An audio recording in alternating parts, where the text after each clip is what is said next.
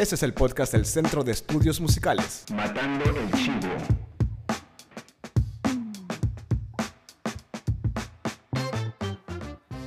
Hola amigas y amigos, bienvenidos al episodio 6 de su podcast Matando el Chivo, un podcast hecho, hecho por músicos y para cualquier amante de la música. Yo soy Don Sevilla del Centro de Estudios Musicales en Managua. Comenzamos. En esta ocasión tenemos de invitado a un talentoso amigo músico nicaragüense que ha estado de trotamundo varias veces y no hace mucho regresó de Argentina. Démosle la bienvenida al señor Bruno Cortina. ¿Cómo está, Brunito? Hola, hola, ¿qué tal? Bien, gracias ¿Todo por la invitación, Donaldo. Creo que la última vez que te vi fue hace como un par de años que te fuera, antes de que te fueras a Buenos Aires. ¿Qué tal estuvo esa experiencia? En un país bastante musical, bastante intenso, bastante variado. Sí, eh, genial. Me encantó conocer la ciudad y, y parte de la cultura, abrazando todo lo bueno y malo, ¿verdad? Fue una experiencia inolvidable. De hecho, me quería quedar más tiempo, pero surgieron planes. Así que Claro. por ahora estamos acá. ¿Tuviste chance de tocar con músicos allá en Buenos Aires? Sí, tuve, tuve chance de tocar con una banda y, y hacer varios contactos también. Allá realmente que fluye la música por todos lados. Está como que, a pesar de que la situación política golpea toda la, la escena cultural, siempre en cualquier contexto, había bastante movimiento. Eh, no es definitivamente la época dorada musical en Argentina ahorita, pero definitivamente hay una alta calidad musical. Y eso, de, eso te inspira y te motiva a mejorar, ¿verdad?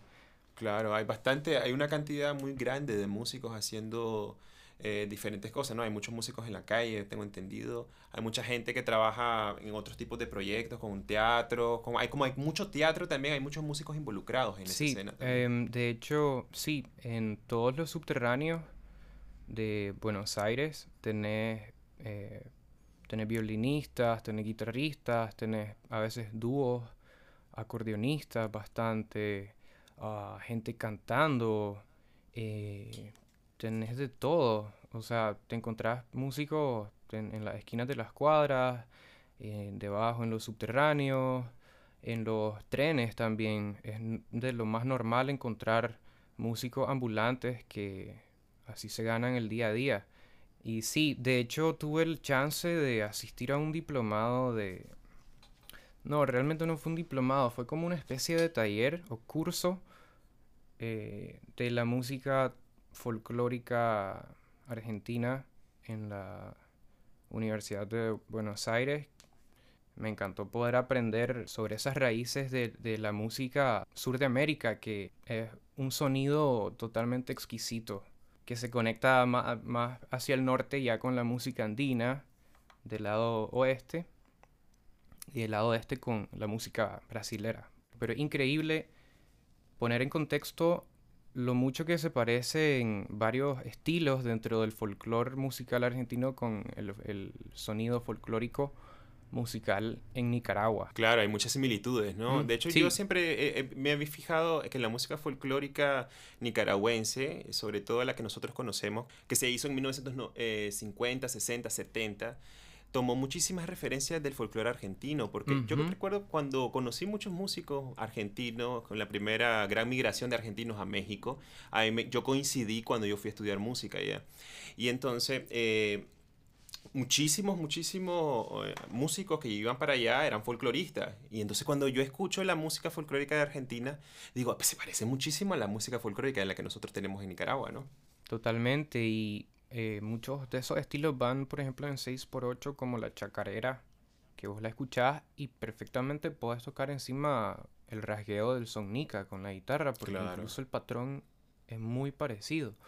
Ahora, vos decís, vos pensás que has, incorporado eh, elementos del folclore en tu forma de hacer música? Últimamente he estado tratando como de revolver un poco ahí esa parte, esa parte que, que también forma parte de, pues, de la identidad, ¿no? De nuestra identidad. Comencé como a que a experimentar con ellas, como que a conocer esa parte y a despertarla cuando tuve el chance también de ir a, a tocar en el Festival Folclórico con el grupo Tepenáhuatl y para mí era un repertorio totalmente nuevo. Obviamente había escuchado bastante folclore y desde niño, cuando iba, por ejemplo, a Masaya, siempre recuerdo el sonido de la marimba. Eh, y eso fue como que me marcó en parte porque pues poder compartir tu música con otras culturas y escuchar la música de las otras culturas realmente como que te despierta esa parte que sin querer sonar nacionalista Em, te hace te hace te hace sentirte orgulloso como que pues sí, ser parte, de tu identidad. Claro, es parte, de, tu identidad, y de tu formación como músico.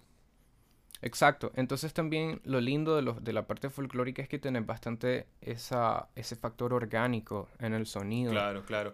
Ahora, vos que también que te fuiste de viaje, no solo hace poco a Argentina, sino anduviste rolando mucho tiempo por Europa hace unos años. ¿Qué pensás vos que los viajes le hacen a la percepción musical? Siento que la expanden y la abren porque te das cuenta que el, que el planeta entero tiene una diversidad tan rica e increíble. Es como que te permite expandir tu imaginación también. Por ejemplo, antes de, antes de venirme, eh, fui a Córdoba tuve la dicha de, tener un contacto y nos aventuramos a la, a la precordillera de, de los Andes y vos de viaje sentí ese sonido del, del altiplano, ¿me entendés? De estar en la altura y, lo conectás con el sonido de lo que es el charango, de lo que es la zampoña, de lo que es la quena, de lo que son las percusiones como de pezuñas de cabras. Y eso fue simplemente alucinante para mí, estar a, estar a esa sí, al final la música es como es como, como la percepción que vos tenés de esos lugares, vos sabes, o sea, como, como, como la traducís a notas musicales y a patrones rítmicos. Si vos estás en una, en una gran montaña y este, escuchando los, los, diversos este, sonidos que están en el ambiente. Eh, la música, o sea, a menos a nivel de, de, de percepciones como comerciales, se tiende a pensar de que los viajes y la música se dan de hasta que tenés como una fama desbordada, ¿o sabes? En tu país. Es decir, yo como ya mi fama y mi dinero y mi popularidad son tan grandes que el único camino a seguir es irme de acá, ¿o sabes? Eh, sin embargo, ni vos ni yo somos personas como ricas y famosas, ¿me entendés? Claro. Y nuestra idea de viajar es más para conocer lo que hay ahí afuera, para así nutrirte como persona y como artista, ¿o sabes? Si bien hay una dimensión profesional del viaje, pues, o sea, obviamente, si hay una dimensión de, de, aspiraciones profesionales, de tocar con otras personas, de conciertos, de poder hacer, no sé, entrevistas, medios, vos sabes. También hay una visión artística como los viajes que hacían grandes artistas en, en, el pasado, ¿sabes? Como Van Gogh, que viajaba bastante para mm. nutrir su espíritu de artista. ¿Vos consideras que viajar te ha hecho mejor músico?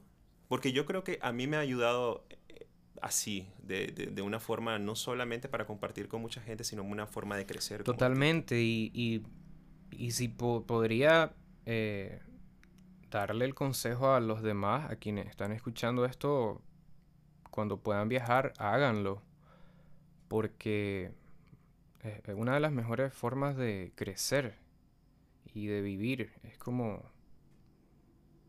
Es como que te inspira realmente a conocer que que realmente somos tan pequeños, ¿me entendés? Y, el mundo es tan grande en su diversidad.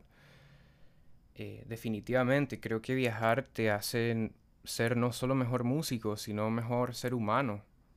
Eh, yo recuerdo que cuando yo me fui a grabar en el 2013 a, la Ciudad de México, en mi último LP, eh, que hice, que se llama Donde sea, de hecho, el disco parte de la idea de, de la música como viaje, ¿me entendés? Y que te lleva pues a, que te lleva a diferentes lugares, pues a donde sea, por eso se llama así el, disco. Entonces, los temas de las canciones hablan de eso y ha sido un tema constante cuando yo hago las letras de mis canciones, ¿vos sabes?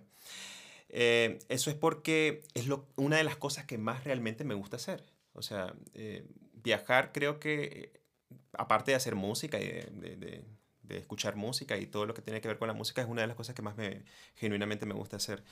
Eh, el tema de viajar es muy recurrente también y fundamental en la canción contemporánea, desde canciones así de Bob Dylan hasta el jazz de, esta rola de Pat Metheny que, se llama como Last Train Home. Eh, Take the A Train de Duke Ellington. Sí. Eh, ¿Cómo lo ves vos que has viajado mucho? ¿Es un tema el viaje para tratar en la música? ¿Vos tenés algo así? Sí, totalmente. de hecho, todo lo que va a ser el disco que estoy produciendo, que va a ser, sería mi primer disco como solista. Eh, de hecho, ah, Bajo tus cenizas, que tiene un video en YouTube, por si no lo han visto, búsquenlo. Ah, ese fue el, ese el primer sencillo de ese disco y después se vienen dos EP. Y tiene bastante de, de eso que vos decís. También es como, son varias emociones, ¿verdad? Que que se han ido como acumulando y que poco a poco uno las va logrando canalizar a través de distintas canciones. A veces incluso em, siento que no hace falta como expresar lo que uno siente directamente con una lírica y ahí es donde entra a jugar un papel muy, muy interesante eh, jugar con, distintos timbres de instrumentos que cada, cada timbre es como un color, entonces ya estás comenzando a, pensar más en conceptos eh, como de textura, ¿no? Y, claro, sinestésico. exacto.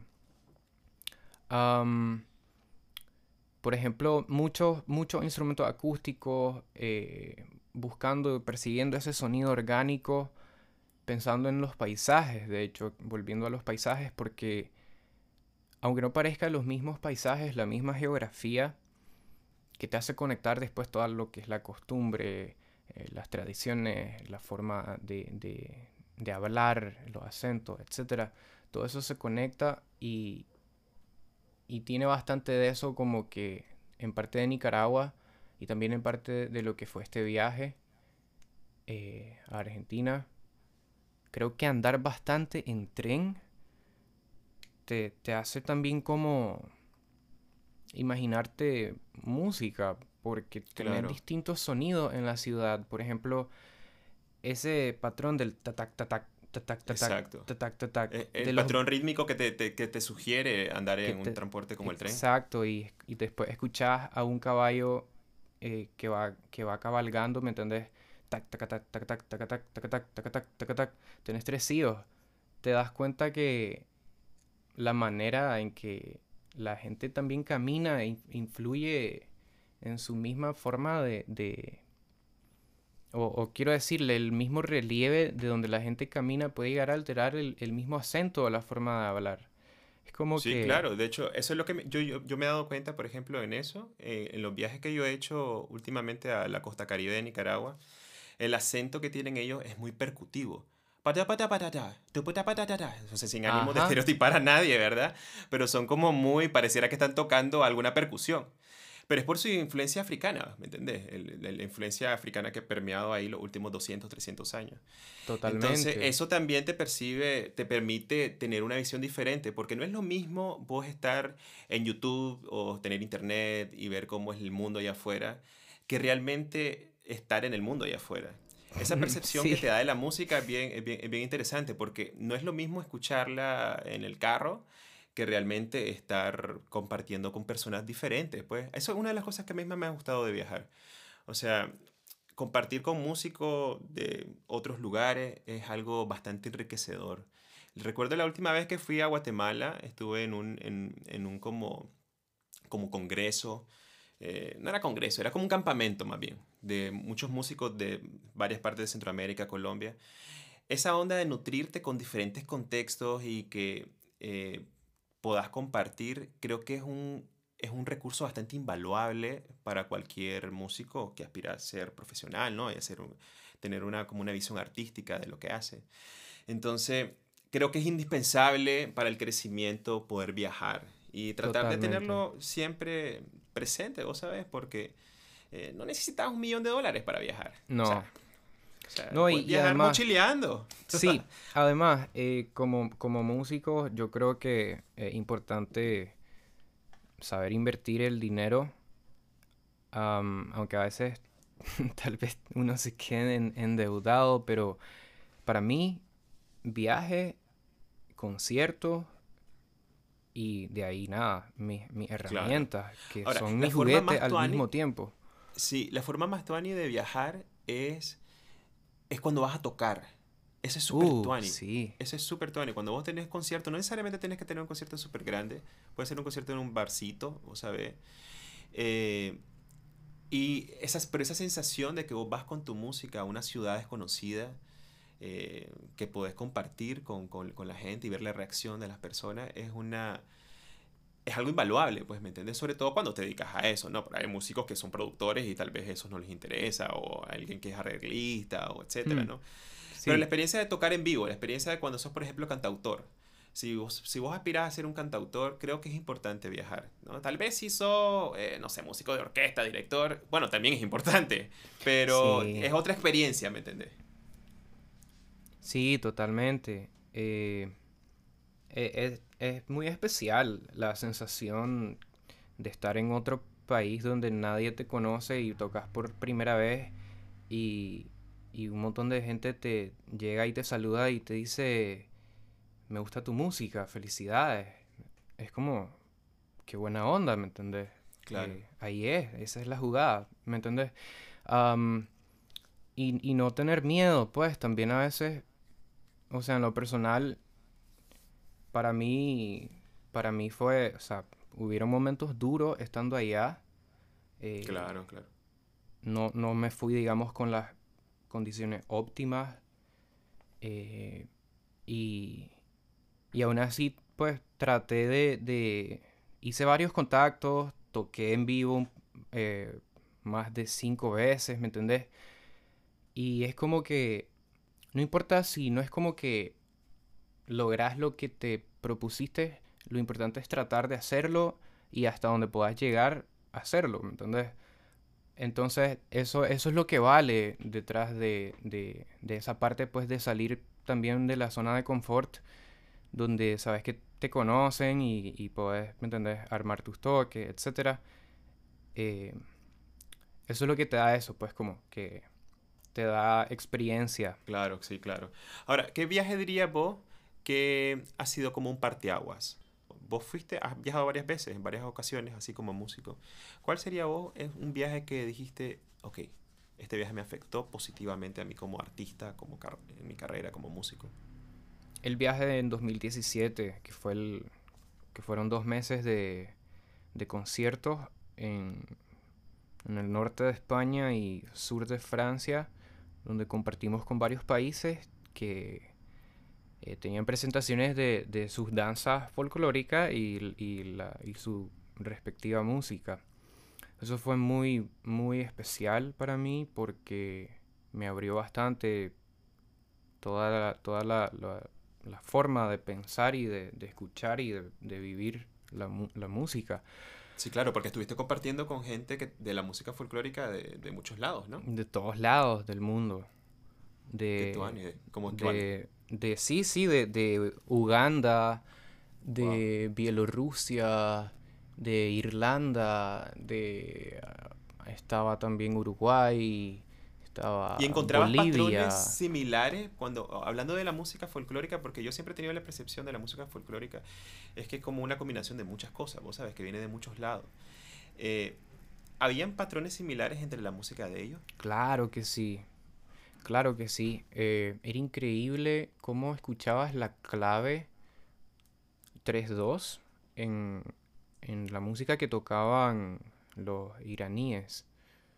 Ahí estaba el 1, 2, 3, 1, 2, 1, 2, 3, 1, 2. Ahí estaba. Y yo hablé con el, yo hablé con el percusionista.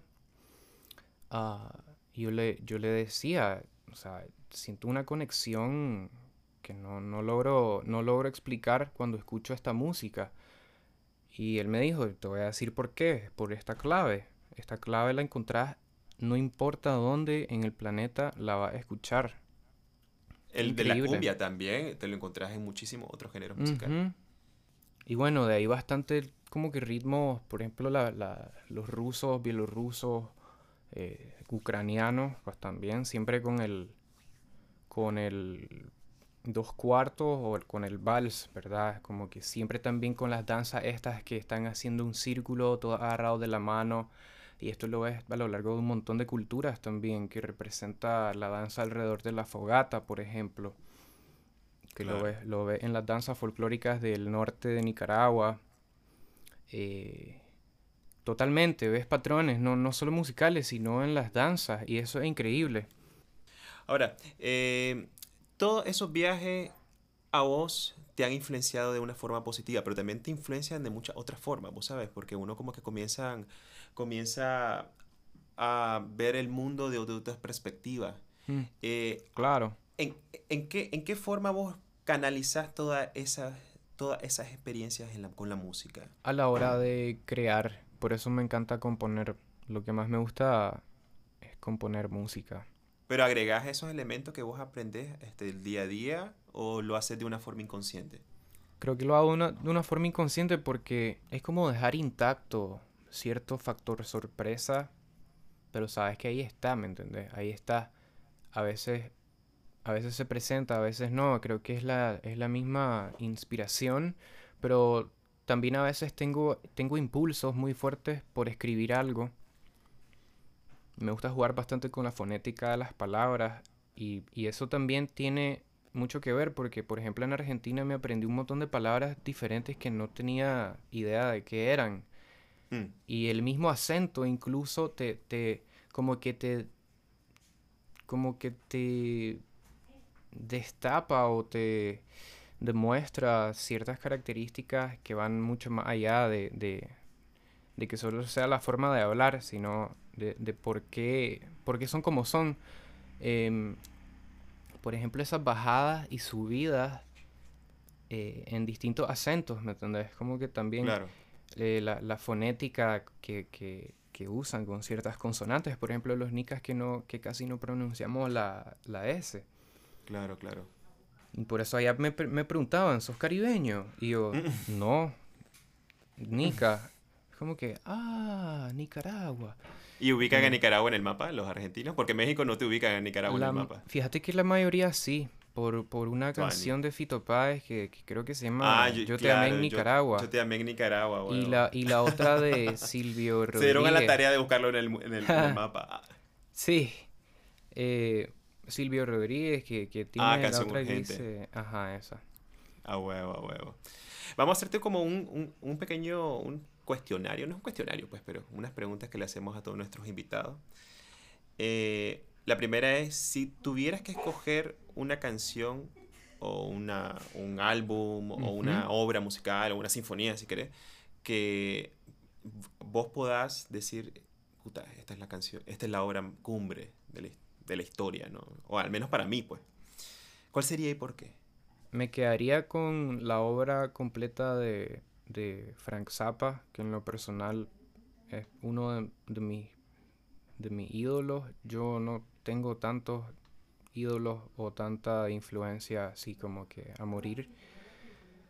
Pero su obra es simplemente increíble y creo que a lo largo de toda mi vida voy a estar descubriéndola porque es demasiado, extensa.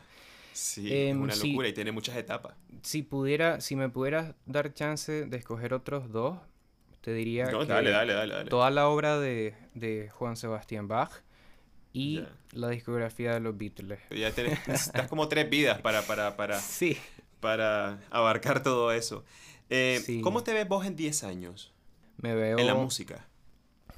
Me veo creando más música, produciendo más música, tratando de de enseñar y compartir más todo el conocimiento de la música y, también la parte musicológica me, interesaría desarrollar porque de hecho eh, tengo, tengo temas que están ahí todavía pero eh, pero tengo muchas ideas pues como que para, para en algún futuro cercano irlo también trabajando. Entonces como que me gustaría tener una parte de, de análisis o artículos musicológicos a lo largo del, como planeta. sociología musical, ¿no? Uh Qué tuani, qué tuani. bien interesante. Yo he escrito un poquito de sociología musical Ajá, muy sí, sí. empíricamente. He visto Muy empíricamente, pero, pero sí es un tema bastante interesante. Ahora, para vos, ¿qué es una buena canción? O sea, si tomas en cuenta la melodía, la armonía, el ritmo, el timbre, entiéndase como el sonido de las cosas, o la letra, ¿qué sería para vos una buena rola? Una buena rola para mí es la rola que te, que te hace llorar. O que te No, pero hay alegra. canciones que son para bailar, ¿me entendés? que Y te vez Son alegra- muy buenas también. O que, o que te alegra un, un día súper balurde, ¿me entendés? Un día súper difícil. Eh, es la música que te hace llegar a sentir algo, que te puede, que, que te puede hacer cambiar la forma de sentirte. Ahora, si vos Ah. tuvieras que, que escoger esos cinco elementos y los tuvieras que jerarquizar de alguna forma, el primero, o sea, para vos, ¿qué sería primero? ¿La melodía? ¿Qué sería después? ¿El ritmo? No sé. Es una pregunta como que siempre tiene diferente, diferentes respuestas, ¿vos sabes? Porque son como experiencias que uno tiene con la música. Sí, sí, eh, totalmente. Creo que habíamos una vez como hablado de esto. Creo que sí, ¿verdad? Lo estábamos hablando. Fíjate que para mí son tres pilares. Está el ritmo, la armonía y la melodía. En ese, en ese eh, orden específico. Sí, Ok. así lo, lo concibo. Tuani.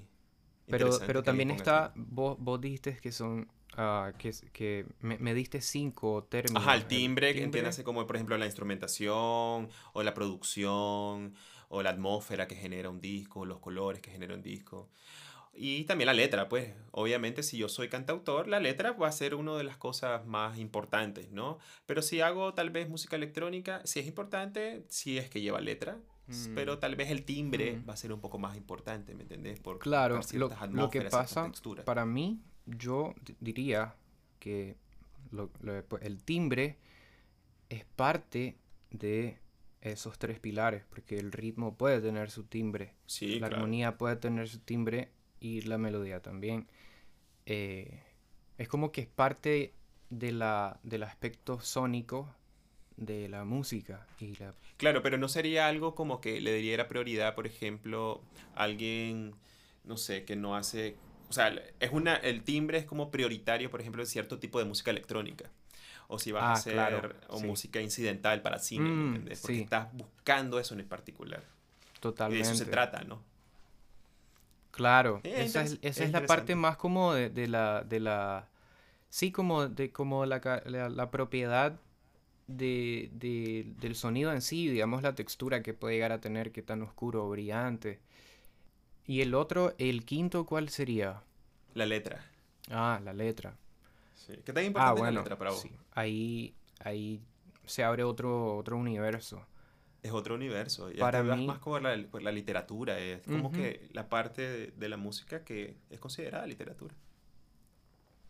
Sí, porque las primeras formas de canciones eh, eran para contar historias cortas, Sí, eran, cuentos, eran poemas. eran poemas y, y a- ahí, ahí es donde surge una, una fusión que, que es lo que pues, da nacimiento a la canción y tiene un poder, tiene un poder de poder llevarte a hacer sentir mucho más directamente una idea o, o una emoción, ¿me entendés? Que te Ah, puede llegar a comunicar de una manera mucho más definida lo que en este caso la- el creador o el artista, cantante, es- quiere comunicar.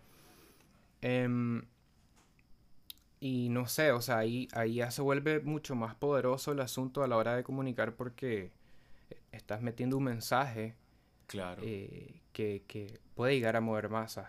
Y está Por supuesto, no puedes concebir, por ejemplo, sí, no puedes concebir la música, por ejemplo, la música religiosa, la música cristiana, si no tenés, o la música comercial, pues, ¿me entendés? Ujú. La que sirve para vender cosas. Muy Exactamente. bien, Brunito, ha sido un gusto tenerte, siempre es un placer hablar con vos. Igualmente. Cuídate mucho en esta pandemia. Nosotros ahorita grabando este episodio estamos en 15 de junio, 14 de junio. 14. Eh, entonces hay que cuidarse bastante. Sí, este mes es crucial para tratar de bajar la curva. Así es. Así que cuídense todos. Y este ha sido el episodio número 6 de su podcast Matando el Chivo. Nos vemos en una siguiente ocasión. Bye bye. Chao, chao.